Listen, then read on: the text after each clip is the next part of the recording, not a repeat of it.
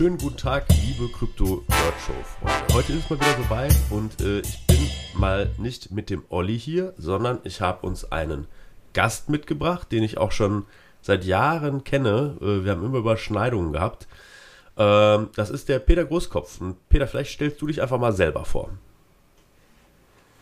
Jo, moin, vielen Dank für die Einladung. Ähm, genau, wie du schon sagst, es gibt Überschneidungen, also halt irgendwie mit den äh, anonymen Selbstständigen äh, damals in, in NRW, äh, als ich auch meine, meine erste Firma, also eine Softwareentwicklungsfirma in, in, in Nordrhein-Westfalen gegründet habe. Ähm, habe in Münster Wirtschaftsinformatik studiert, aus dem Studium rausgegründet ähm, und äh, bin dann vor acht Jahren nach Berlin gegangen, habe erst einen, bei einem Company Builder als CTO gearbeitet, also es war damals bei Hitfox. Wir haben Advertising Ventures gebaut. Äh, eine Woche nachdem ich da angefangen habe, hat man sich gedacht, Mensch, Fintech ist so ein ganz toller neuer Trend.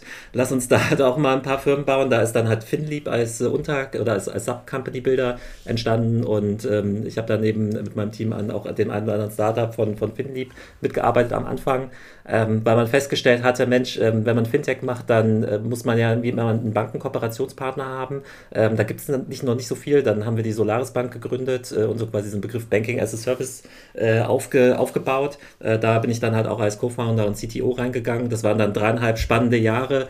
Ähm, also halt eben sehr viel Technologie aufgebaut, sehr viel über Regulatorik gelernt, weil äh, bis zu dem Zeitpunkt hatte ich, glaube ich, halt irgendwie bei, zu, zu Abi-Zeiten das letzte Mal eine Bank mit Füßen betreten irgendwie und dann halt irgendwie der nächste Schritt war, eine mit aufzubauen aufzubauen. Äh, das war auf jeden Fall äh, ein sehr lehrreiches Unterfangen. Ähm, und äh, bin aber Ende 2016 mit Krypto in Kontakt gekommen, vor allem aber auch irgendwie so über diese Perspektive, Mensch, wenn wir hier so eine Bank aufbauen ähm, und Menschen mit Bitcoin zu ihrer eigenen Bank werden können und die in der Hosentasche haben können, wofür braucht es uns dann halt eigentlich? Also ich dann überlegt habe, wie kann man sich da als Bank aufstellen, haben dann halt wir auch angefangen, mit Kryptounternehmen zusammenzuarbeiten und dann äh, eben auch die Digital Assets angefangen aufzubauen, also einen Kryptoverwahrer. Also nach dreieinhalb Jahren äh, zog es mich dann wieder halt irgendwie nach was Neuem, also halt auch ähm, also nach irgendwie 300 Mitarbeitern bei Solaris Bank, irgendwie Hälfte davon in Tech. Äh, mir macht halt eben Aufbauen mehr Spaß und ähm, hatte ein Angebot von der Börse Stuttgart, um da die BSDEX, also Börse Stuttgart Digital Exchange aufzubauen, also einen digitalen Handelsplatz für, für, für digitale Vermögenswerte. Und ähm, genau, war da zwei Jahre und äh, auch wieder viel gelernt über Regulatorik, aber auf der Handelsplatzseite. Und parallel dazu haben wir also jetzt die letzten anderthalb Jahre oder zwei Jahre, muss man schon fast sagen, so den Summer of DeFi gesehen. Also halt wie DeFi äh, kam so aus den, also sag ich mal, entwickelt wurde an DeFi ja schon über die letzten, äh, also über, über mehrere Jahre. Also Eveland und Co., also Aave-Vorgänger gab es, gibt es ja auch schon seit Ewigkeiten. Ähm, also dass dann so diese ganzen Projekte plötzlich rauskamen, das ist ja erst so vor anderthalb Jahren passiert. Und äh, finde halt eben halt super spannend, weil ich sehe da eben auch die, die Zukunft von Finanzdienstleistungen und von Banking. Und jetzt äh, haben wir vor, äh, vor neun Monaten Unstoppable Finance gegründet und wir wollen DeFi zur Masse bringen, indem wir ein Non-Custodial Wallet bauen, was so für den Allerwelts-Nutzer und, ähm, sag ich mal, Nicht-Techniker äh, einfacher zu benutzen ist und eben so einen Startpunkt in DeFi mhm. bietet. Okay, ja, genau, gut, dass du es ansprichst. Die habe ich schon fast wieder vergessen. Das ist irgendwie, der Peter hatte auch mal eine Agentur, eine Softwareagentur und wir haben die, die SFAS, die Selbsthilfegruppe für anonyme Selbstständige gemacht wo ich dann irgendwie, wir haben dann irgendwie ganz viele Agenturleute eingeladen und gesagt so, hey, können wir mal bitte aufhören, uns als Konkurrenz zu sehen, weil irgendwie als Softwareagentur so um die 2000, 2010 herum, da hast du einfach so unfassbar viele Aufträge gehabt, dass das Schwierigste war, glaube ich, eigentlich gute Leute zu bekommen. So, ne? Das war, das war noch viel komplexer als alles andere. Und dann haben wir gesagt, so lass mal offen über die Probleme auch reden, weil es ist irgendwie, ich finde das so krass, was es heutzutage an Infrastruktur für Gründer gibt das gab es ja alles damals nicht. Ne? Dass man mal jemand gesprochen hat, der auch was gegründet hat, der sagte irgendwie, du hast Kunden, du hast Mitarbeiter und alle haben ihre Problemchen. Ja, du willst was sagen dazu? Ja, vor allem hat er ein, ein, ein so ein Thema, was, was, ich, was mir da immer in den Kopf kommt irgendwie und dann denke ich immer, okay, wir sind auch irgendwie schon ein bisschen alt inzwischen. das ist halt, das ist halt irgendwie zu der Zeit ja agile Softwareentwicklung halt irgendwie in so äh, Auftraggeber, Auftragnehmer, Agenturprojekten halt noch kein äh, mhm. Usus war. Ja, also dass, also dass man halt eigentlich auch darüber gequatscht hat, wie habt ihr, wie kriegt ihr das eigentlich hin, irgendwie, dass man jetzt so ein agiles Projekt irgendwie mit dem Kunden machen kann und nicht irgendwie Wasserfall mit irgendwie einer Schätzung, die dann halt irgendwie meilenweit ja. daneben liegt. Und äh, deswegen ist es äh, ist echt, echt interessant, wie die Zeit rast und irgendwie wie normal inzwischen mhm, alles genau. ist. Und dann bist du, klar, Decentralized Finance, das, das gab es auch schon vor MakerDAO und Uniswap und so, allerdings haben die es natürlich nochmal so ein Stück revolutioniert. Ne? Auch, glaube ich, ein bisschen in Verbindung mit den Sachen, die in so ein Metamaß gehen, weil nicht alle Sachen waren vorher so so feasible. Ne? Es gab auch schon dezentrale Exchanges, die waren meistens Orderbuch-basiert. Ähm, für, für die, die es nicht wissen, es ist halt, wenn man, wenn man so einen Coin tradet, dann ist die Preisfindung ein relativ schwieriges Ding. Ne? Ich glaube einfach, das finde ich total witzig, dass wenn ich mit Leuten spreche, die teilweise über sehr viel Kapital verfügen, an allen möglichen Märkten, sei es traditionelle Aktienmärkte, sonst was auch viel handeln. Und wenn man die dann fragt, so, wo kommt eigentlich ein Aktienpreis her, dann fällt mir da oft auf, dass die das gar nicht so sprachfähig sind. Also sagen so, keine Ahnung, meine Strategie ist äh, buy low, sell high. so. Ne? Und ein Orderbuch ist immer eigentlich etwas gewesen, wo halt Leute halt äh, verkaufen zu einem gewissen Preis und Leute können kaufen und ein Algorithmus matcht, ob das irgendwie zusammenpasst. Ne? Das ist so, der, der nächste Preis, der Durchschnittspreis ergibt sich dann immer aus, aus den executeden Orders. So, und ja. ja, du willst was einhaken? Genau, mein, mein, mein, Beispiel, um den dezentralen Exchange zu erklären, ist übrigens halt irgendwie auch immer, also ich, ich gebe ja irgendwie auch hin und wieder mal so Webinare und Vorträge irgendwie, also auch so für wirklich eine ganz breite Publikumsgruppe.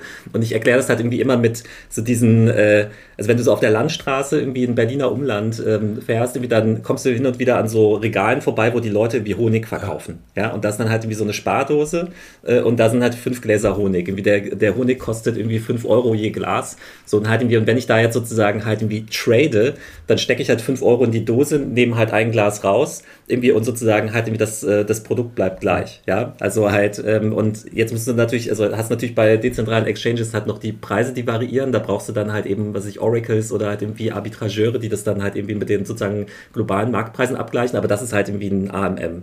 Und immer so, Okay, habe ich verstanden. Ja, äh, klar. Also ich glaube, das Spannende ist noch, dass der, dass der Preis halt, je weniger Honiggläser es werden, desto höher wird der Preis. Ne? Irgendwie, das, okay, das, äh, das ist ja so die Preise bei einem dezentralen äh, Markt, äh, die, der sich, die bewegen sich auf so einer quadratischen Kurve oder im Falle von Curve auf einer mathematischen Kurve, die nicht zwangsläufig quadratisch ist.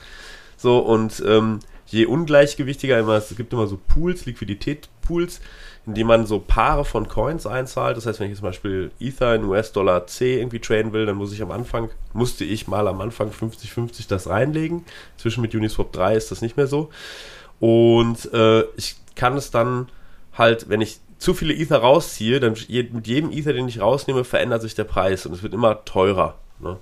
Ähm, so, so, kann man es vielleicht erzählen. Wann war denn das erste Mal, dass du, äh, dass du an der Stelle äh, mit DeFi dann so richtig Bezug hat, wo du sagtest so, oh ja, das hast du jetzt dann nochmal gemacht, so wann, wann war das so dein, dein Entry Point? Ähm, ich glaube, ich hatte, ich hatte zwei. Also halt eben halt wirklich so zu der, zu der Zeit, wo, wo ich mich bei Solaris angefangen habe, damit auseinanderzusetzen. Also es war so Anfang 2017. Ähm, hatte mir weil, äh, also meine, also mein, meine Sprache, wie ich da irgendwie, oder meine Sprachregelung, die ich da irgendwie immer gemacht habe, war halt so, Finanzdienstleistungen, Banking äh, sind halt irgendwie fünf wesentliche Dinge, was weiß ich, irgendwie Aufbewahrung, Transaktionen machen, also von A nach B schieben, Tausch, also FX, äh, beziehungsweise investieren und leihen. Und irgendwie, dass so diese, so über die, was sich irgendwie äh, Jahrzehnte und Jahrhunderte ähm, sich sozusagen diese, eigentlich diese Dienstleistung nie verändert hat. Also halt, die Leute leihen, haben sich vor 100 Jahren Geld geleihen und die werden sich in 100 Jahren nochmal Geld leihen, aber so die Technologie mhm. verändert sich. Und äh, dann hatte ich halt eben halt angefangen, dann halt einfach mal so an diese Säulen halt ähm, Krypto- oder Blockchain-Projekte, also DeFi, den Begriff mhm. gab es ja noch gar nicht, ähm, dran zu schreiben. Also was ich, äh, Etherland irgendwie, und es gab damals halt auch irgendwie schon, schon Celsius äh, und, äh, und so weiter. Und, ähm, und das war so, das war so eigentlich so mein erster Entry Point, dass ich halt eben halt gedacht habe, okay, eigentlich müsste in Zukunft die, müssten Finanzdienstleistungen und Bankdienstleistungen halt eben dezentral angeboten werden. So, das war so für mich so irgendwie auch die Conclusion. Ähm, dann hat man ja irgendwie mitbekommen, wie dann halt irgendwie so einige, einige Projekte so im, im stillen Kämmerlein angefangen haben, dran zu arbeiten und dann irgendwann halt eben, so wie ich in der Einleitung schon meinte, vor anderthalb, zwei Jahren kamen die dann halt alle zur Oberfläche. Ähm, ich muss sagen, dass ich halt irgendwie so zu der Zeit, wo ich bei der Börse Stuttgart war, ähm, natürlich halt irgendwie auch darauf mich konzentriert habe, erstmal so die, die Firma da aufzubauen, das alles zum Laufen zu bekommen. Und ich glaube halt irgendwie so mein wirklich richtig erster Touchpoint ist dann halt irgendwie auch vor, vor zwei Jahren gewesen. Also dass ich dann halt irgendwie mal angefangen habe, mich da irgendwie rein, rein zu probieren. Ähm, klar, Metamask hat man irgendwie schon immer gehabt, aber dann halt wirklich mal irgendwie auch auszuprobieren, äh, vor allem halt eben dezentrale Exchanges verwenden und, und dann halt eben so Schritt mhm. für Schritt reinzugehen. Das war eine, also mein, mein Entry Point war so, äh, dass, also ich, ich habe den, den Fass so about Stablecoins, den habe ich nie verstanden, weil äh, für mich war, also ja klar, alle wollen Stablecoins haben, weil man will halt nicht ein mega volatiles Asset halt irgendwie besitzen, ne, wo irgendwie man es mittags kriegt und nachmittags ist es dann total abgestürzt. Also gerade wenn du damit auch Payment machen möchtest. Ähm, und das, ich verstehe schon den Sinn, aber für mich war immer so klar, so, hä, US-Dollar T und US-Dollar C ist halt mega zentral, so irgendwie, äh, wo ist jetzt der Unterschied zu normalen Dollar? Dann kennen wir aber normalen Dollar, also dann macht der ganze Kryptozeug keinen Sinn. Und MakerDAO war mein erstes Projekt. Für alle, die, ich meine, ich habe MakerDAO schon oft hier im Podcast erwähnt. Äh, es ist eine äh, dezentrale Krypto-Lending-Plattform, wo ich zum Beispiel, also ich kann jeden, alle möglichen Tokens da äh, reinstecken in einen Smart Contract, in einen Vault und kann mir dann zwei Drittel des Wertes in einem Stablecoin, der DAI heißt, auszahlen lassen. Und da habe ich zum ersten Mal so, als ich das dann mal so gemacht habe, habe ich so gerafft, wie mächtig das eigentlich ist. Ne? Dass es irgendwie dann dahinter so ein Bot-Netzwerk gibt, die die Preise beobachten und wenn es dann da runterfällt, dann liquidieren sie dein Ding, du kannst die DAI behalten und es gibt eine Reserve, ähm, die halt den DAI stabilisiert und so weiter und so fort. Und das war für mich so, so wirklich ein eye-opening Moment, wo ich auch viel besser verstanden habe, wie generell Währungen auf dieser Welt hin und her äh, transferiert werden. Und das ist dann auch so, ne, dann versteht man auch jetzt plötzlich so Zusammenhänge besser, wenn irgendwie Putin sagt, so, ähm, hey, ihr müsst ab jetzt das Gas in Rubel bezahlen, damit ihr den Rubel stützt, weil die Mechanismen auf einer Weltwährungsebene, die sind sehr äquivalent. Also das ist jetzt auch keine krass andere Mechanik als die, äh, die sich auch auf anderen Märkten gibt. Wobei es da wahrscheinlich alles Orderbuch-basiert und nicht mit einer quadratischen Kurve gearbeitet wird. Ähm, so, ja. und danach kam Uniswap bei mir. Wann hast du das erste Mal geuniswappt? Boah, das kann ich nicht sagen. Also ich, ich würde ich würd auch schätzen, so zwischen äh, anderthalb und zwei okay. Jahren. Also so in der Größenordnung. So. Ja, ich meine, ich mein, für, für mich ist so diese, die, die Entwicklung, ähm, ich meine, weil du halt auch sagst, Stablecoins irgendwie und irgendwie äh, Preisvolatilität. Ich meine, ich, ich sehe halt eben so diesen, also also ich sehe halt eigentlich wie so zwei so große, große Wellen irgendwie in, in diesem ganzen Kryptobereich und ich glaube, man, ist irgendwie in beiden Wellen irgendwie aktiv gewesen. Also der, die erste Welle war ja so dieses, ähm, da gibt es jetzt halt irgendwie so digitale Währungen wie, wie Bitcoin, also halt irgendwie die halt eigentlich ja Payments revolutionieren wollten äh, und dann mit so einer äh, neuen Grundlagentechnologie wie Blockchain kommen und äh, da sozusagen der erste Anwendungsfall sind eigentlich erfunden, um sozusagen Payments zu machen, aber ähm, der Preis geht halt irgendwie scheinbar die ganze Zeit immer nur nach oben, irgendwie deswegen fangen die Leute es an zu traden. Und dann entsteht so eine komplette Trading-Industrie, also sich irgendwie die ganzen Centralized Exchanges, irgendwie Deutschland mit einer Krypto-Verwahrlizenz und so weiter. Und, ähm, und plötzlich, also das ist jetzt sozusagen ein totales Zeitgeist-Ding. Und für mich ist jetzt so die zweite Welle halt eigentlich so eigentlich so die eigentlich die wirklich nachhaltige und irgendwie fundamental wichtige und das ist jetzt so ähm, Blockchain-Infrastruktur oder dezentrale Infrastruktur um Finanzdienstleistungen irgendwie zu bauen. Ich glaube, ich weiß irgendwie, viele DeFi-Leute irgendwie mögen den Begriff nicht, aber ähm, da bin ich dann vielleicht doch ein bisschen sehr wie in der alten Welt geprägt, äh, dass halt ähm, ich so den Fundamental Shift sehe, dass jetzt halt eben so, dass ich halt irgendwie einen Kredit irgendwie oder einen Lombard-Kredit irgendwie auf, auf einer Blockchain bekomme oder dass ich halt irgendwie tauschen kann oder dass ich ja eben so die Mechanismen von solchen, ähm, von so dezentralen Exchanges könnte man ja eben halt auch auf Nicht-Finanzwelt übertragen, was sich irgendwie Strombörse irgendwie und, und so weiter. Und, ähm, und das ist, das finde ich halt eben so das, das Interessante, dass es halt eben jetzt nicht nur irgendwie jetzt einfach irgendwie darum geht, den, äh, den nächsten ähm, Coin irgendwie zu releasen und irgendwie hochzupumpen, sondern ähm, halt, hier entsteht halt einfach eine, eine ganze Menge Infrastruktur und das finde ich halt einfach mhm. super spannend. Nee, sehe ich genauso. Also ähm, ich, hatte, ich hatte damals irgendwie äh, so ein paar Projekte auch gepostet. Ich habe irgendwie Anfang 2000 habe ich mal einen Blogpost dazu gemacht, so einen großen Ethereum 2 is coming mit allen Projekten, die mich so begeistert hatten. Und ich hatte, ähm, man ist dann ja, man rutscht dann ja unweigerlich, ist man ja in, plötzlich in dieser Trading-Blase drin, die am Anfang noch sehr klein und fein war und auch sehr substanzreich. Ne? Ich finde das immer wichtig, dass Krypto kein Selbstzweck ist, sondern dass da Leute wirklich Anwendungen drauf schreiben, die auch was anderes machen als jetzt irgendwie Krypto. So, ne? Und ähm, da habe ich mit, mit so einem Typen aus Venezuela gesprochen, der halt sagte so, nee, hey, wir benutzen das wirklich, wir bezahlen uns hier gerade in Ether äh, und äh, wir nutzen das Ether dann mit MakerDAO, um halt irgendwie einen Stablecoin rauszukriegen. Und damit kann ich einen Loan machen und das machen wir wirklich. Und das Witzige war dann, als dann plötzlich so die Masse, die Massenadoption kam und die Fee-Prices hochkamen und er dann geschrieben hat, so, ja, jetzt ist kaputt. So, jetzt, jetzt rechnet sich das für uns nicht mehr, weil wir reden hier über einen Monatslohn irgendwie von, glaube ich, 800 Dollar oder so. Und wenn man dann 20 Dollar zahlen muss für irgendeine Transaktion, dann ist es halt scheiße. So, ne? Und ähm, ja. Ja, okay. So, und da ist, also für mich war dann aber auch so Uniswap das erste Mal. Ist auf jeden Fall User Experience mäßig, war das spannend. Ne? Das war so irgendwie, du musstest dann erstmal den Ether in Wrapped Ether umwandeln. Aber jetzt war das noch nicht so ganz automatisiert. Mit dem Wrapped Ether, das muss man verstehen, Ether selber ist ja quasi so die, das Grundnahrungsmittel der Ethereum-Blockchain oder das Grundbetriebsmittel. Und ähm, es gibt auf dieser Chain ja ganz viele andere Tokens, ERC, sogenannte ERC20-Tokens, die man irgendwie handeln kann, mit denen man was machen kann. Und Wrapped Ether ist quasi ein Ether nochmal gerappt als ERC20-Token, damit man damit alles machen kann. Und dann, wenn man dann irgendwas da tauschen wollte, dann musste man erstmal das approven. Da musste man erstmal eine Transaktion machen und Uniswap erlauben, dass man einen bestimmten Coin so äh, quasi den Uniswap freigibt. Und dann konnte man ihn erst tauschen. Und beim Tauschen musste man auch in dem allerersten Interface von Uniswap so eine Milliarde Parameter einstellen, wie so ein kleines NASA-Cockpit, so mit Slippage, also wenn der Preis sich auf der quadratischen Kurve zu, prozentual zu weit von dem Preis entfernt, den man jetzt gerade sieht, dann wird die Transaktion nicht ausgeführt und so weiter und so fort. Das ist schon ein sehr, sehr spannender Moment.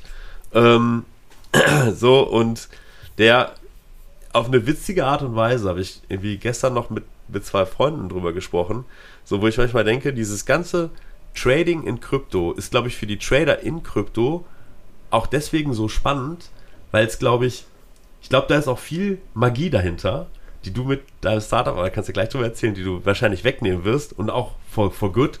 Aber ich glaube, jetzt gerade ist es auch noch so ein bisschen so, dass es dann doch etwas sehr holprig und kompliziert ist. Ist für viele Leute auch so ein Reiz, weil sie natürlich nicht so schlau sind, solche Sachen selber programmieren zu können oder vielleicht auch sogar zu verstehen.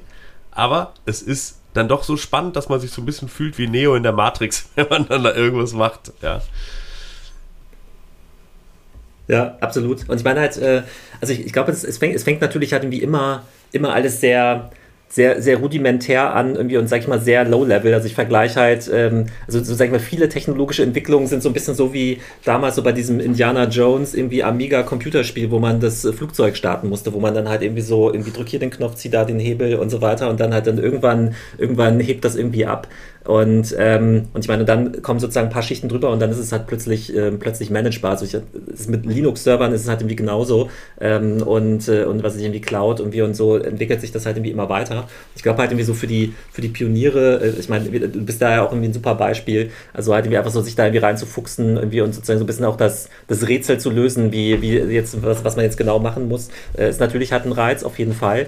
Ähm, aber ich glaube, dass halt, ähm, dass halt DeFi insbesondere aktuell halt einfach noch sehr stark so in dieser, sag ich mal, in der, in der Nerd irgendwie und, äh, und, und Techie-Ecke gefangen ist. Also, ähm, oder beziehungsweise man hat eben halt, sag mal, viele Dinge sind halt noch, ähm, noch relativ kompliziert irgendwie und noch sehr barebone. Also da sozusagen der Nutzer wird halt irgendwie in jedem Interface halt einfach noch total stark, hat einfach mit der sozusagen darunter liegenden Technologie auch malträtiert irgendwie und bekommt das mit. Ähm, und äh, gleichzeitig ist natürlich halt auch so diese, sag ich mal, diese, diese Degen Generation ähm, halt irgendwie so mit irgendwie all den ganzen Memes und so weiter halt irgendwie halt irgendwie auch eine sehr eigene Spezies. Und ähm, wir denken halt, so dass es jetzt so langsam auch an der Zeit ist, das da so ein bisschen rauszuholen. Also jetzt irgendwie zu den irgendwie 15 Millionen DeFi-Nutzern jetzt halt irgendwie die nächsten 50 Millionen irgendwie äh, dazu ja. zu bringen. Und das, äh, das wollen wir irgendwie machen. Und ähm, ich meine, du hast ganz am Anfang irgendwie von dem Trader gesprochen, der ähm, halt irgendwie halt auch irgendwie auf so normalen Handelsplattformen irgendwie agiert. Ich finde irgendwie so, dass das Interessante ist ja, wenn du jetzt halt irgendwie draußen auf der, also weil man denkt ja immer so, wenn man DeFi benutzt, dass halt die Menschen das irgendwie wissen müssen, wie das alles funktioniert, irgendwie und wie funktioniert so ein AMM und dann versucht man da zu evangelisieren und zu erklären und so weiter. Aber ich meine, wenn du draußen auf der Straße eine Person fragst, irgendwie so, wenn du da, wenn du eine, eine Daimler-Aktie halt irgendwie bei irgendwie deinem Broker irgendwie tradest, was passiert dann? ich glaube, das kann keiner beantworten, ja, dass da ja, ja. irgendwie äh, halt irgendwie ein äh, zentraler Custodian dahinter ist irgendwie und dann irgendwie das Geld irgendwie da fließt irgendwie und welche äh, Firmen da irgendwie beteiligt sind, das weiß kein Mensch, das weiß auch kein Mensch irgendwie mit, mit einer Überweisung und deswegen eigentlich ähm, muss es in meinen Augen dann irgendwie halt auch langfristig so dahin gehen, dass halt die Menschen nutzen halt Dinge und halt so die dahinterliegende Technologie äh, ist, ist dann halt transparent. Also so wie im Auto irgendwie ne, es ist ja immer so das alte, alte gute Beispiel, du setzt dich rein, egal welches Auto, äh, drehst den Schlüssel, drehst das Lenkrad und es funktioniert irgendwie. Und ähm, ich glaube, so wird es halt eben dann mit, mit Finanzinfrastruktur halt ja. auch sein. Genau, und deswegen seid ihr dann auch mit Unstoppable Finance an den Markt gegangen. Also ihr seid noch nicht am Markt, aber ihr habt euch zur Mission gemacht, als quasi ein Wallet ähm, zu entwickeln. Also, wa, wa, Genau, das ist halt so auch, sage ich mal, so Wallet plus plus, wie würde ich sagen. Also halt, es geht nicht nur darum, jetzt den, den, den Key zu generieren und dann halt eben ähm, Zugang, sozusagen so den Zugang zur, ähm, zur drunterliegenden Blockchain zu bekommen und dann halt eben mit, äh, mit DeFi oder mit äh, Smart Contracts zu interagieren, sondern ähm, wir wollen halt, halt eben halt auch bestimmte, bestimmte DeFi Protokolle und, äh, und Dienstleistungen quasi in die App reinziehen. Also das, ähm, also, so, also zum Beispiel Argent macht das halt irgendwie auch schon ganz gut, ähm, hat eben halt im Ethereum Space, dass ich halt eben ähm, so die verschiedenen Anwendungsfälle, so halt irgendwie vom Swappen und irgendwie in verschiedene irgendwie Yield Pools zu investieren und so weiter, dass das halt irgendwie alles schon sehr stark halt irgendwie unter einer UI verheiratet ist. Und, äh, und das machen wir halt eben halt auch. Also das, äh, also wir sind halt auf, wir gehen jetzt erstmal im ersten Schritt auf die Solana Blockchain. Ähm, kannst, hast bestimmt auch gleich ja. fragen, warum. Wa warum? Ähm, und Peter, warum? ähm, also als, als wir die, als wir die, äh, als wir die Entscheidung getroffen haben, also im, im Oktober letzten Jahres, äh, war so der Layer 2 War im vollen Gang irgendwie und eigentlich nicht so wirklich, irgendwie nicht so wirklich klar für uns, in welche Richtung es da geht. Irgendwie. Und wir haben halt eben gedacht, okay, äh, so Solana äh, Blockchain-Ökosystem ist so das äh, schnellst wachsende nach Ethereum gewesen und hat sich ja auch seitdem halt auch sehr, äh, sehr stark entwickelt.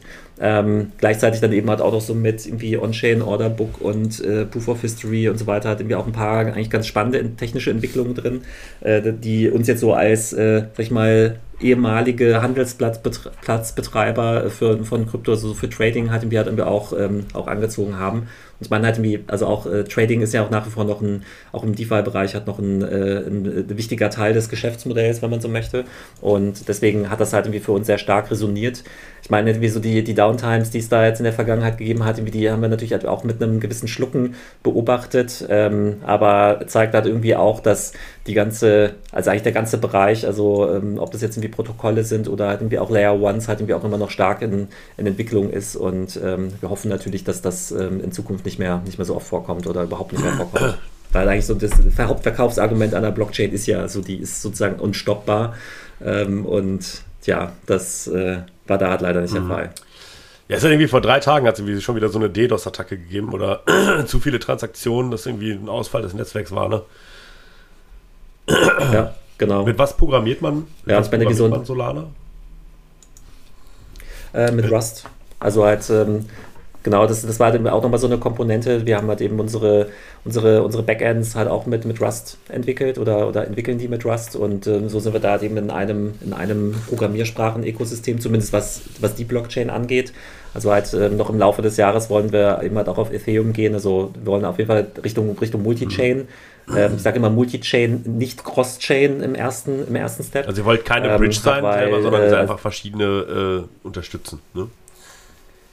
Genau, richtig. Also halt, also ich, ich glaube, ja, also ne, irgendwie Glaube und Hypothese und so weiter. Also ich glaube, dass ähm, halt irgendwie jetzt gerade wenn neue, neue Leute in, in DeFi reinkommen, dann werden die halt, was sie sich irgendwo in der Computerwelt über Ethereum, Ethereum lesen, irgendwie in, was weiß ich, im Handelsblatt über Solana, in irgendwie, keine Ahnung, wo halt irgendwie über, über Avalanche. Also das heißt, irgendwie die, die werden sich halt eben sozusagen so über den Layer One, über den, von dem sie hören, ähm, werden sie sich so in, das, in den ganzen Bereich reinhangeln. Und ähm, wir wollen so im ersten Schritt halt erstmal so für die, für die Main, für die Main Layer Ones halt eben ähm, quasi Zugang, halt irgendwie, so wie ich das gesagt habe, eben halt so mit dieser in Anführungszeichen festen Integration halt von, von bestimmten DeFi-Protokollen halt eben so den Zugang erleichtern. Natürlich halt über Wallet Connect und Co. kannst du natürlich dann halt irgendwie auch sozusagen die komplette Klaviatur nutzen, aber so zumindest so für so ein paar ausgewählte äh, Projekte machen wir es halt besonders einfach. Und wir haben da auch so ein Evaluationsframework für uns entwickelt, wie, wie wir die irgendwie auswählen, halt wie, wie wir, also warum wir glauben, dass halt bestimmte Protokolle ein bisschen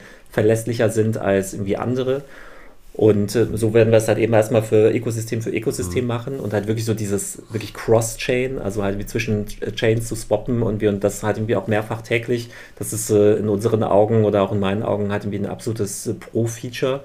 Ähm, das wird wahrscheinlich so der allerwelts, der allerweltsnutzer halt erstmal erstmal nicht machen. Und das, das natürlich das auch, wenn man so jetzt irgendwie Wormhole und Co. Das interessiert anschaut, ihn auch, glaube ich. Irgendwie so Security-mäßig. Also ich glaube halt einfach irgendwie, für mich ist total spannend, was irgendwie im Layer 2 passiert mit Optimism, Polygon und äh, Arbitrum und so. Ich finde es faszinierend, dass, ja. dass es so unabsehbar war und auch immer noch ist, wer da irgendwo das Rennen macht. Na, irgendwie, äh, also. Polka, Polka dort irgendwie so, hatten wir auch mit den Parachains und so weiter. Das sind irgendwie alles so ähnliche, aber irgendwie unterschiedliche Konzepte. Ähm, und ja, genau, wie du sagst, so man, man sehen, was, genau. Also ich, ich glaube, es wird am Ende Multichain sein. Ja, ja wobei ich, ich einfach, also ich glaube an folgendes. Ich, äh, damals ist ja auch, also Ethereum ist ja in den Markt gegangen und dann kam halt Tesos und EOS, die halt Proof of Stake gemacht haben. Und ich behaupte einfach mal, Tesos und EOS, die haben einfach, das hat keine Relevanz mehr. Ich glaube, auf EOS ist super viel Gambling-Zeug irgendwie noch so übergeblieben, so Casino. Und Tesos äh, ist, ist eine ganz gute Technologie, aber hat irgendwie nie die, die Traction ja, erfahren. So, und jetzt ist halt irgendwie so Ethereum gekommen und hat gesagt, okay, wir, wir machen jetzt auch den Swap oder das Merge. Dauert halt ultra lange, was Bestehendes irgendwie zu mergen. Viele Stakeholder dranhängen. Ähm, aber sie haben das einfach absorbiert. Und ich glaube eigentlich, dass das mit den ganzen Roll-Up-Technologien in Ethereum früher oder später auch passieren wird. Also, ich glaube nicht, dass Ethereum irgendwie ein dann Polygon oder so irgendwie, in Anführungsstrichen, irgendwie kauft oder irgendwie, keine Ahnung, irgendwie Konsensus, die die meisten Governance-Token irgendwie von irgendwas hält, sondern ich glaube, dass sie jetzt einfach gucken, was davon ist feasible, funktioniert, ist nicht hackbar und dann wird das irgendwann zum Layer 1 werden. Ich glaube nicht daran, dass wir so viele Layer 2 Protokolle haben werden oder wenn, das ist die andere, der andere alternative Pfad, der sich für mich ergibt, ist, dann wird es ein Wallet für mich lösen. Also ich will als Endnutzer nicht ist mir egal, ob ich jetzt OpenSea auf Polygon benutze oder OpenSea auf der L1 Blockchain, also Layer 1 benutze. Ja. Ja, ich finde den, find den Aspekt, den du gerade gesagt hast, also äh, im Nebensatz, so, das, das wird das Wallet für mich lösen, finde ich halt zum Beispiel halt super spannend, halt, weil ähm, ich meine, es, es, gibt ja noch im, also wenn, wenn man jetzt so auf, auf Krypto irgendwie drauf guckt, über DeFi und jetzt mal so die nächsten drei Jahre nach vorne, irgendwie, was könnten da jetzt noch so die, die nächsten größeren Probleme werden, halt irgendwie, also abgesehen jetzt von irgendwie Regulatorik und irgendwie mhm. Marktumfeld und so weiter und so fort. So, und also in meinen Augen ist das so halt auch dieser Trade-off so aus Transparenz irgendwie und Privatsphäre. Ja, also halt irgendwie, dass ich halt ähm, so ich, ich kann jetzt irgendwie, wenn, wenn, wenn du mir mal irgendwie für den Kaffee irgendwie äh, das sozusagen irgendwie die Rechnung irgendwie in Ether beglichen hast, irgendwie, dann kann ich mir sofort irgendwie angucken, halt irgendwie so, was hast du mit dem Wallet gemacht irgendwie und kann da sozusagen die komplette Historie durchbrowsen mhm. und, und gucken, irgendwie, was du sonst für Wallets hast. Ähm, das ist halt also es ist im Sinne des Erfinders, aber es ist auch irgendwie nicht im Sinne des Erfinders, ne? weil ähm, halt so der, der Allerweltsnutzer will das ja. wahrscheinlich nicht. Also und das heißt also eigentlich braucht man halt irgendwie so eine gewisse, so ein gewisses Masking halt irgendwie von, von, von Wallets. Ähm, und aber auf der anderen Seite, wie hast du so diese ganzen Regulatorik-Themen kommen, also halt eben halt auch sozusagen, und da ist ja die Blockchain halt eigentlich, das ist ja das Verkaufsargument, dass halt ähm, Blockchain ist mega transparent, irgendwie, du kannst halt irgendwie alles nachvollziehen, kannst da auch so risk-based irgendwie Approaches irgendwie machen, irgendwie Wallet-Adressen analysieren und ranken und so. Und ähm, halt eigentlich brauchst du halt irgendwie einen Ansatz, um so diesen Trade-off irgendwie wirklich halt irgendwie abzubilden. Und ich kann mir eben gut vorstellen, dass sowas äh, halt eben auf der, auf der Wallet-Ebene halt mhm. auch passieren kann. Ja, spannend. Ich habe da äh, noch nie so, also ich habe vorher, äh, klar, mich auch schon mal damit beschäftigt und habe auch irgendwie da so eine gewisse Meinung zu. Ne? Ähm, ist schon, ist schon Wahnsinn. Also vor allem, wenn man jetzt halt in so Kryptogruppen drin ist, wir haben auch relativ viel, eigentlich immer alles ausprobiert. Das mache ich immer, indem ich mir halt ein neues Wallet generiere und dann ein bisschen was rüberschiebe. Aber ja, klar, das ist natürlich auch tracebar. Wer ein Full Node betreibt, kann relativ easy dann rausfinden, woher kam das denn und irgendwann wird der bei meinem Main Wallet landen und unter Umständen sehen, was ich da alles habe und so. Ähm, aber weiß natürlich nicht, dass das, dass ich das bin, ne? sondern er sieht dann einfach nur, da ist einer, der hat irgendwie hier ein paar Ether und viele andere Shitcoins. so, alles mögliche, alles mögliche mal ausprobiert. Ähm, spannend. Also, das heißt irgendwie, Privacy ist für euch ein, ein Riesenthema. Höre ich daraus? Ja, auf jeden Fall. Also hatten wir, wir wollen, hat eben halt so über, über kurz oder lang hat eben hatten wir auch, äh, also ich meine, wir wollen ja DeFi zur Masse bringen und halt irgendwie, und da tun wir, tun wir halt alles, was, äh, was, dafür, was dafür notwendig ist. Aus unseren Augen ist es jetzt so quasi Stand heute, sind es halt drei Sachen. Also halt erstmal so Produkt, ja, also halt Usability, also von Technikern für Nicht-Techniker, ja, ähm, und irgendwie so diese Curation, also dass die Leute sich halt nicht durch den Wald an Protokollen, wie wo sie dann irgendwie Opfer von Scammern werden können und so weiter, halt irgendwie durchnavigieren müssen, sondern einfach so diesen Zugangspunkt zu bieten und geringe Fees, also was eben mit Solana Blockchain auf jeden Fall für uns no, noch, äh, noch geht. ist. noch geht, genau, aber ähm, also zumindest halt irgendwie ist das, äh, ist das, ein, ist das schon mal ein guter, guter Einstiegspunkt. Und da die anderen beiden Themen sind äh, einfach äh, Education, aber auch so im Sinne von jetzt nicht die nächste E-Learning-Plattform machen, wo die Leute irgendwie ähm, ein Quiz machen müssen, sondern wirklich irgendwie PR und äh, Podcasts und immer rausgehen, erklären ähm, und ähm, so dass äh, einfach den mhm. Leuten nahe bringen, was so die Vorteile sind irgendwie. Ähm, und dann das dritte ist halt, so, ich nenne es immer gesellschaftlicher Wandel, weil mir bisher noch kein besserer Begriff dafür eingefallen ist. Aber äh, da geht es dann halt eben halt auch darum, so die Politik und irgendwie Regulator und so weiter auch abzuholen hat, weil zu DeFi kann zur Masse kommen, wenn die, die Produkte spannend sind, halt irgendwie die, oder die, die, die Möglichkeiten spannend sind für die Leute, wenn sie das halt irgendwie verstehen und davon wissen, äh, wenn sie es irgendwie benutzen können und wenn halt einfach auch so der, der Staat uns lässt irgendwie und irgendwie das Ganze so halt irgendwie in so einen, auch den, in einen neuen Zeitgeist mhm. reinfällt. Und äh, ich meine, so von dem, was, äh, was ja jetzt so passiert, ähm, draußen, draußen in der Welt und halt auch irgendwie in Europa und in Deutschland, dass, ähm, da kriegt man ja schon manchmal das Gefühl, dass nicht unbedingt irgendwie jeder schon die Vorteile von, äh, von DeFi und Krypto verstanden hat. Und da äh, werde ich jetzt irgendwie aktuell irgendwie mehr und mehr irgendwie reingezogen, dass ähm, durch jetzt wahrscheinlich auch durch die Vergangenheit so mit, mit Solaris Bank und Börse Stuttgart, aber eben halt auch wie Techie, äh, aber auch irgendwie so ein bisschen Unternehmer und jetzt halt irgendwie verstehe so ein bisschen beide Welten, äh, dass ich da halt irgendwie anfange zu vermitteln und irgendwie jetzt ein paar Mal im Bundestag war und irgendwie im BMF in dieser äh, Gruppe, die jetzt das, ähm, also Digital Finance Forum, äh, die jetzt halt irgendwie in der, in der aktuellen Legislaturperiode das BMF ähm, so von außen hatten wir auch ein bisschen beim Agenda-Setting unterstützt. Und ähm, genau, das ist halt eigentlich jetzt auch eine, eine spannende Aufgabe, weil, äh, wie gesagt, das trägt eben halt zu der Mission bei. Und ich meine, wir jetzt irgendwie als Firma oder als Projekt profitieren natürlich davon, wenn halt irgendwie DeFi insgesamt floriert irgendwie. Und deswegen sehen wir uns da jetzt halt auch nicht als Lobbyisten halt irgendwie für, für unsere Firma, sondern halt irgendwie eigentlich so für als Lobbyist für den Bereich und haben da jetzt ein paar Initiativen Ja, sehr cool.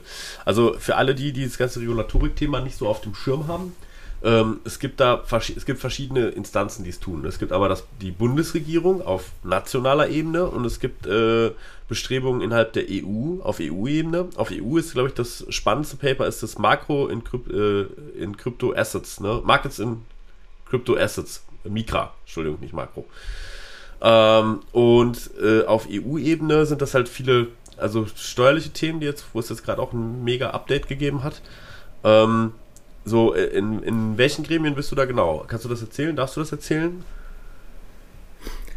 Genau, also halt ähm, ich, also ich, ich, bin, ich bin in ein paar Gremien, also, ähm, also eben, das ist halt so dieses Digital Finance Forum, halt eben vom, vom äh, Finanzministerium jetzt hier in, in, Deutschland, das sind 50 Leute, so aus der, aber so wirklich so aus der Finanzindustrie komplett, also da sind irgendwie Vorstand, ein Vorstand von der DKB drin und von Comdirect, aber auch irgendwie Versicherungsleute ähm, und ähm, eben auch fünf, sechs Leute so mit, mit Krypto- und Blockchain-Bezug. Mhm. Und ähm, da geht es halt eben darum, da gibt es irgendwie vier Termine im, im Jahr, wo man eben halt so bestimmte Themen aus der Industrie halt eben halt einbringt, ähm, die halt eben, die halt eben gesetzt werden müssen. Also halt, da war zum Beispiel halt auch ein Thema, äh, dass, ähm, sagen wir so, die Request-Response-Zyklen mit der BaFin irgendwie kürzer werden müssen, halt irgendwie damit halt, äh, also kann halt nicht sein, dass man irgendwie in Litauen irgendwie eine Krypto-Verwahrlizenz innerhalb von zwei Monaten bekommt irgendwie und äh, in Deutschland irgendwie dauert das unendlich mhm. lange, ja, also das, so, solche, solche Sachen sind halt eben da drin, aber halt eben halt irgendwie auch wirklich Themen, ähm, und hat ansonsten, ähm, was, was gibt es sonst für Gremien? Also das andere Gremium, in dem ich bin, würde ich jetzt eher so außerparlamentarische Opposition nennen. Also ähm, halten wir bei bestimmten Themen einfach äh, versuchen, Leute zu gewinnen und, ähm, und dann halt eben ähm, halt eigentlich so auch zwei Seiten zu erfüllen. Auf der einen Seite dann halt eben halt gegen bestimmte ähm, Regulatoriken und, und Pläne halt einfach eben, hatten wir auch ein bisschen also Feedback zu geben und hat auch ein bisschen, äh, hat mir auch ein bisschen Gegendruck mhm. zu erzeugen. Hatte mir das jetzt nicht, hat mir alles so kommt, wie es, wie es sich äh, manche Politiker denken, weil das halt eben auch schädlich wäre für, für, für Krypto und DeFi, aber eben halt auch für Europa mhm. als Standort. Äh, und das andere ist halt eben so die andere Seite von, von diesen Aktivitäten, ist halt eben auch die Community zu vereinen. Weil, ähm, also wenn, wenn ich, das wird dir wahrscheinlich halt auch genauso gehen, wenn man irgendwie so mit, ähm, mit äh, DeFi-Leuten oder mit der Community spricht, da hat man eine sehr breite Bandbreite an Leuten, also halt irgendwie sehr viele Leute so auch sehr stark aus dem Libertarian-Umfeld äh, irgendwie und so äh, sehr stark vorgeprägt und ähm, man muss halt irgendwie, also DeFi kann halt eigentlich halt irgendwie auch nur was erreichen, halt irgendwie in der Politik, wenn man halt eben halt irgendwie auch eine Sprache spricht und halt eben so dieselben mhm. Dinge will. Und, ähm, und deswegen versuchen wir da halt eben jetzt halt irgendwie mit verschiedenen Initiativen wirklich halt auch Leute einzusammeln. Und das, das eine, was wir gemacht haben, ist halt eben so beim Thema Steuern, haben wir halt Ende letzten Jahres hatten wir auch mal äh, mit 150 Leuten gesprochen und uns irgendwie Feedback eingeholt und mal so einen Brief ans, äh, ans neue Regime in BMF geschickt irgendwie und das scheint ganz gut funktioniert zu haben, also weil so unser größter Kritikpunkt mit dem ähm, sozusagen der Verlängerung der Haltefrist auf zehn Jahre beim Staking, dass das ähm, jetzt, äh, jetzt nicht kommen wird oder nicht irgendwie so ja. umgesetzt wird, das ist zumindest schon mal ein positives Zeichen. Ähm, aber sozusagen die andere Geschichte, die wir gerade machen, ist halt eben Feedback auf die TFR, also Transfer of Funds Regulation, die halt auf EU-Ebene kommt. Zu, ähm, da hat eben, ähm, hat eben halt wie auch äh, gegenzusteuern und halt irgendwie Dinge vorzuschlagen, beziehungsweise das, was jetzt noch kommt, also es gibt da irgendwie noch äh, eben so Crypto Asset Reporting Framework, das kommt so von der mhm. OECD, da geht es halt eben darum, welche Daten müssen gemeldet werden, halt irgendwie um äh, Steuervermeidung irgendwie zu, zu verhindern. Äh, da habe ich mich jetzt zum Beispiel beim Bundesblock ähm, engagiert, also das sind so die, eigentlich die, Haupt, die Hauptströmungen. Aber ich finde halt wirklich so der Kern, also jetzt wirklich so die, die Leute und aus der DeFi-Community so ein bisschen zu vereinen und halt irgendwie so ein bisschen zu einem gewissen Kryptorealismus hinzubewegen, ist, glaube ich, halt irgendwie wichtig, weil ich halt nicht glaube, dass der Staat in zehn Jahren verschwindet. Ja, also das ist immer so eine Frage, die ich die Leute frage. So, hey, glaubst du, irgendwie Deutschland und Europa gibt es irgendwie in zehn Jahren noch? Sagen dann wir einmal alle ja. Okay, hey, dann lass uns doch mal wieder darüber überlegen, wie kann man jetzt irgendwie DeFi bauen unter der Nebenbedingung, dass es halt eben den deutschen Staat mit irgendwie Gesetzen, mit irgendwie bestimmter Regulatorik irgendwie und irgendwie bestimmter Steuergebung halt noch gibt. Weil ähm, so, ich halte das für so ein bisschen illusorisch, ähm, jetzt so komplett anonym zu fliegen und irgendwie darauf zu hoffen, dass man damit irgendwie durchkommt. Ja, weil, das ist äh, die Zeichen doch eher in die Richtung gehen, dass irgend, dass, dass dann halt irgendwann die CASPs irgendwie, also die sozusagen Centralized Exchanges, keine Transaktionen mehr auf Wallets machen könnten, die irgendwie mal mit irgendeinem Projekt irgendwie was irgendwie ungewollt ist, irgendwie zu tun gehabt haben. Und äh, dann geht halt irgendwann die Liquidität aus. Also das heißt, wir müssen uns hier schon irgendwie irgendwo in der, in der Mitte treffen und aufeinander zugehen. Und ich glaube, ja, ja, darum geht es. Ja, also ich, ich sehe es immer unter dem Aspekt, dass das schon heftig ist, was man alles machen kann. Also das ist so, ähm, ne, das, viele sagen ja immer, ist, äh, die großen Anti-Krypto-Gegner, die peitschen ja immer dieses Jahr, das äh, Geldwäsche, Terrorfinanzierung, bla bla bla. So, und äh, wir haben ja auch mit ein paar Leuten mal gesprochen, wie funktioniert es denn? Also wie würde man es denn machen? Und dann ist einfach so, naja, die Tools sind schon da, ne? Du kannst einfach, also für, für jemanden aus dem Finanzamt wäre es schon irgendwie nicht leicht nachzuvollziehen, wenn äh, zum Beispiel deine Funds einmal durch einen Mixer gelaufen sind. Also es gibt Tornado Cash, war auf Ethereum ein großer Mixer, bei Solana wird es bestimmt auch eingeben. So, äh, wo ich einfach mein Ether reintun kann und dann kriege ich es auf ein, ein, beliebiges Subset von Wallet-Adressen aufgeteilt wieder zurück und dazwischen hat so viel Traderei stattgefunden, dass es nicht mehr so easy nachzuvollziehen ist, wo kam das eigentlich her. So, dann äh, gibt es Staaten, wo ich einfach mit Bargeld hingehen kann, kann mir da bestimmt irgendwelche äh, digitalen Tokens, kann das einfach tauschen könnte dann halt zum Beispiel einen Smart Contract basteln, wo ich äh, in halt einen dieser Staaten einfach Bargeld hintrage, was ich irgendwie schwarz-weiß waschen möchte, kann das umwandeln in irgendwas, steckt das einmal durch einen Mixer, zahle das dann irgendwie in einen Smart Contract ein, den ich selber, den ich, den, dem mache ich eine kleine Homepage rum und sage, das ist die beste Yield äh, äh, Farming Plattform und äh, schütte diese Funds dann an die Leute wieder aus, die da drin sind, die vielleicht nur ich sind, bin, ja, und vielleicht meine Buddies, wo die noch mitwaschen und habe dann etwas gebaut, wo das Finanzamt nicht differenzieren kann, wo kommt das jetzt her und sagt so, na gut, das sind Gewinne gewesen. Wenn ich die dann ein Jahr lang halte, sind sie auch noch steuerfrei. So, ähm, ja, da, da kann man schon eine Menge Zeug machen, was grenzwertig ist. Und das auch mit Beträgen, ne, kontrolliert ja keiner. Wenn ich so 10.000, 100.000, alles machbar. Und das war, wenn ich das immer, wenn ich Webinare für irgendwen gegeben habe, irgendwie für Banken oder so und denen das so gezeigt habe, die dann so gesagt haben, so wie, und da fragt jetzt keiner nach, woher das kam. So, nö. Warum auch? So. Hm. Ja, aber ich glaube halt irgendwie, dass, ähm, und da, das, das nenne ich halt eben so Kryptorealismus oder irgendwie, wenn ich mich irgendwie als Kryptorealisten bezeichne, dass halt, also das, was jetzt gerade so in DeFi passiert, ist für mich halt alles ein großes Experiment. Also halt irgendwie so, wir probieren mal dies aus, irgendwie hier ist ein Paper, hier ein paar Theorien irgendwie von vor irgendwie 10, 20 Jahren, die jetzt mal irgendwie umgesetzt werden und irgendwie so und dann lernen die nächsten davon und dann entwickelt sich das alles weiter. Das ist einfach alles mhm. ein Experiment. Und ähm, so, jetzt muss man halt eben überlegen, was kann man jetzt sozusagen mit diesen ganzen Experimenten und den ganzen Dingen, die man gelernt hat, irgendwie jetzt eigentlich machen. So, und halt irgendwie für mich, also ich sehe halt irgendwie eigentlich Krypto und DeFi halt eigentlich halt irgendwie an einem Punkt, wo jetzt halt auch noch ein paar Dinge entwickelt werden müssen, die dann halt ineinander greifen und die dann sozusagen in der Summe dazu führen, dass man halt irgendwie das beste Finanzökosystem oder die beste Finanzinfrastruktur der Menschheitsgeschichte hat, ja, also halt, weil es irgendwie global ist und, äh, und irgendwie permissionless und Zugang für jeden und so weiter, ne, und, ähm, und da spielt in meinen Augen zum Beispiel hatten wir halt eben auch rein, dass man halt eben für ein paar von den Fragen, die du jetzt gerade gestellt hast, also halt eben hatten wir auch sozusagen so diese Obfuscation, dass man das halt, also dafür, dafür muss man definitiv Lösungen finden, wir, weil, ähm, also halt wie man das macht, irgendwie ist, ist, mal, ist mal so eine Frage. Aber ich glaube, ähm, einfach ist es halt vor allem halt irgendwie an der Stelle, und das ist so ein, so ein Credo, äh, was ich halt auch schon sehr lange sage, also ich sehe halt eben so digitale Identität zum Beispiel als eines der totalen ja. Schlüsselthemen, also wo ja auch die, die EU so mit den, mit den Papern, die sie gemacht haben und irgendwie so ihrem Framework, was sie entwickelt haben, ja auch schon eigentlich auf, auf einem guten Weg sind, so Richtung Self-Sovereign Identity und so weiter. Also halt irgendwie, wo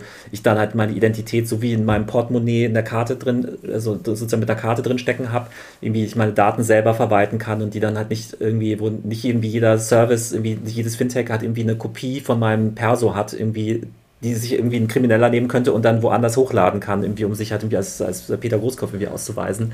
Also halt irgendwie das, ähm, also da kommt, glaube ich, halt irgendwie eine ganze Menge und das, also wenn man jetzt irgendwie so ein Wallet hat, irgendwie mit einer digitalen Identität drin und wenn ich jetzt halt irgendwie mit diesem Wallet halt irgendwie interagiere, mache ich irgendwie ein Zero Knowledge, irgendwie ein Proof da drauf, irgendwie kann es einfach feststellen, okay, die Person wurde identifiziert und zwar wo und kann das sozusagen in der Kette irgendwie nachvollziehen.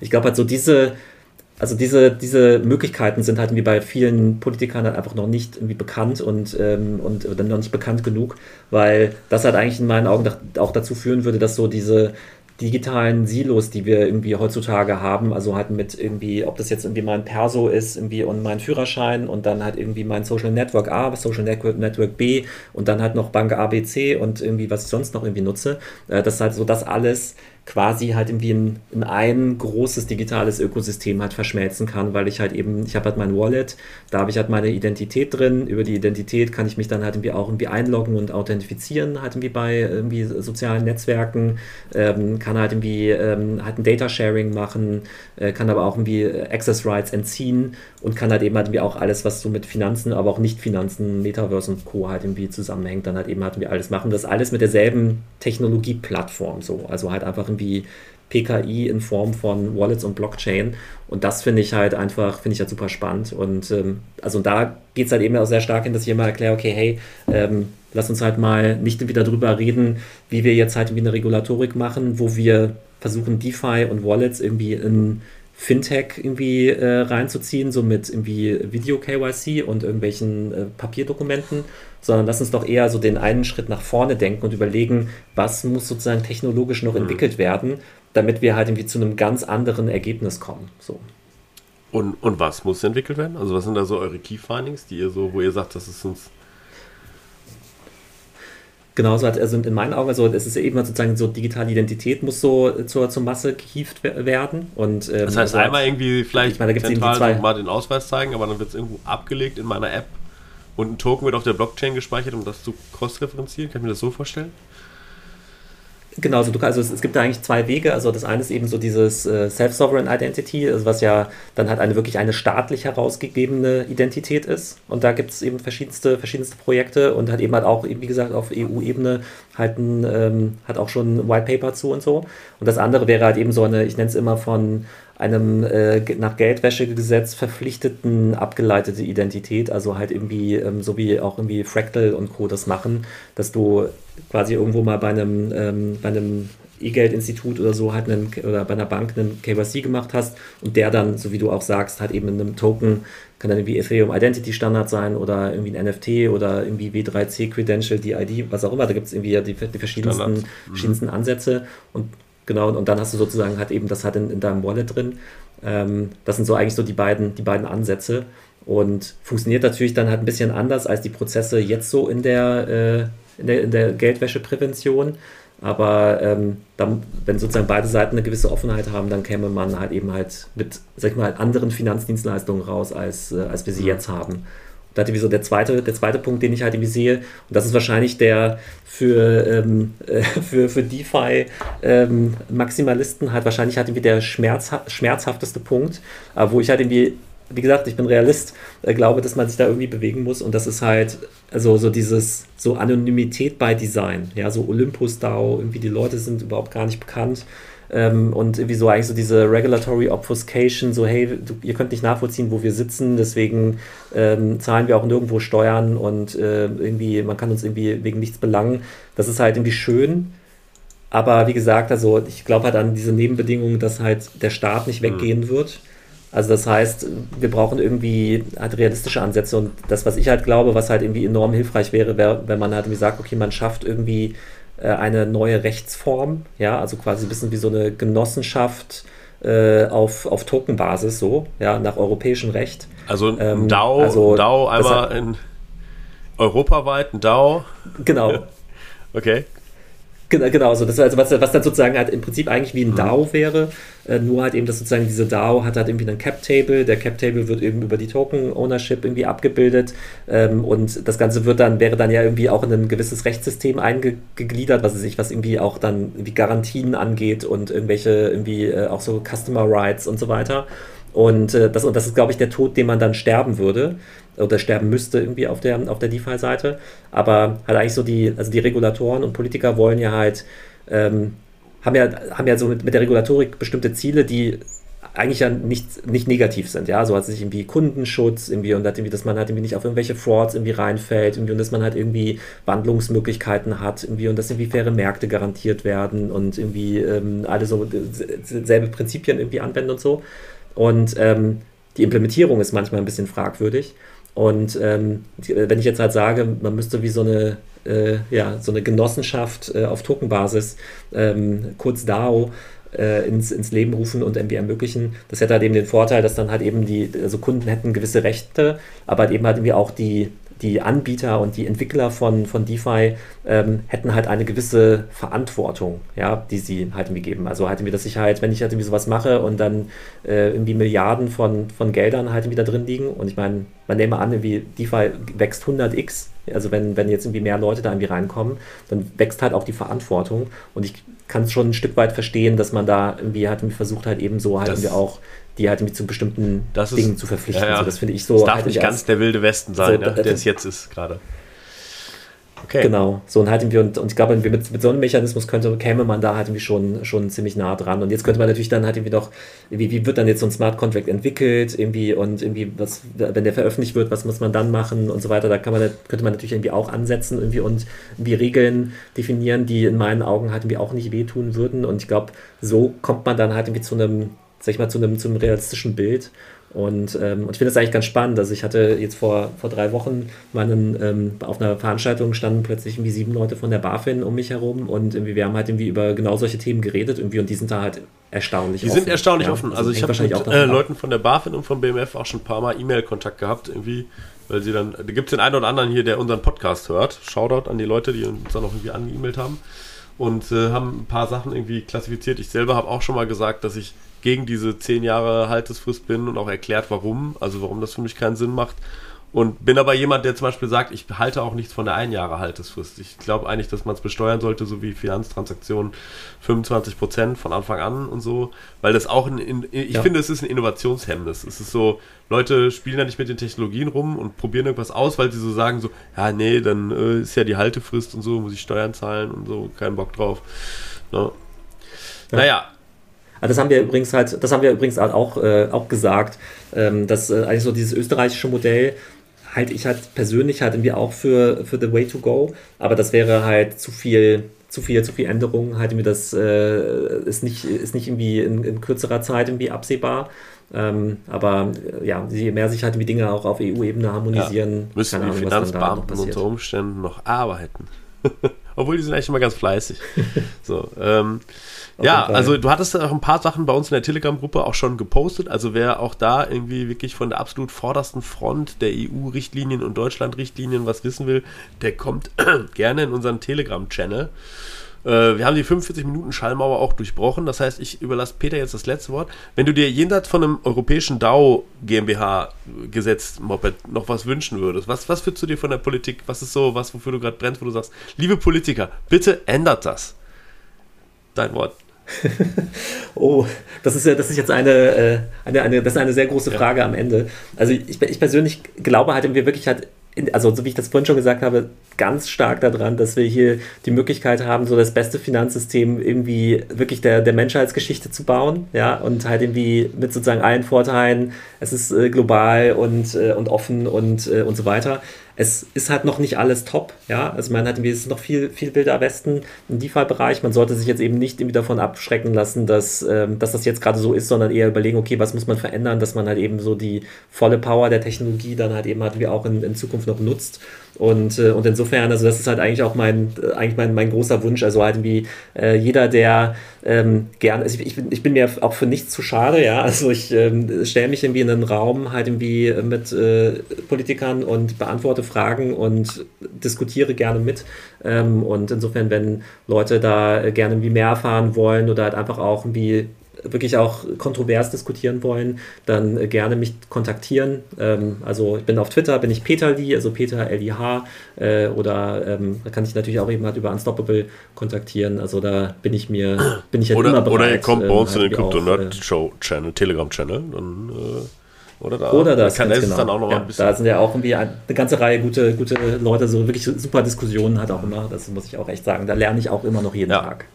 Okay, dann äh, ich hoffe, euch hat die Folge gefallen. Mir hat sehr viel Spaß gemacht, mit dir zu quatschen. Äh, und dann wünschen wir euch wahrscheinlich ein schönes Wochenende, wenn wir es hier releasen. Tschüss. Danke für die Einladung.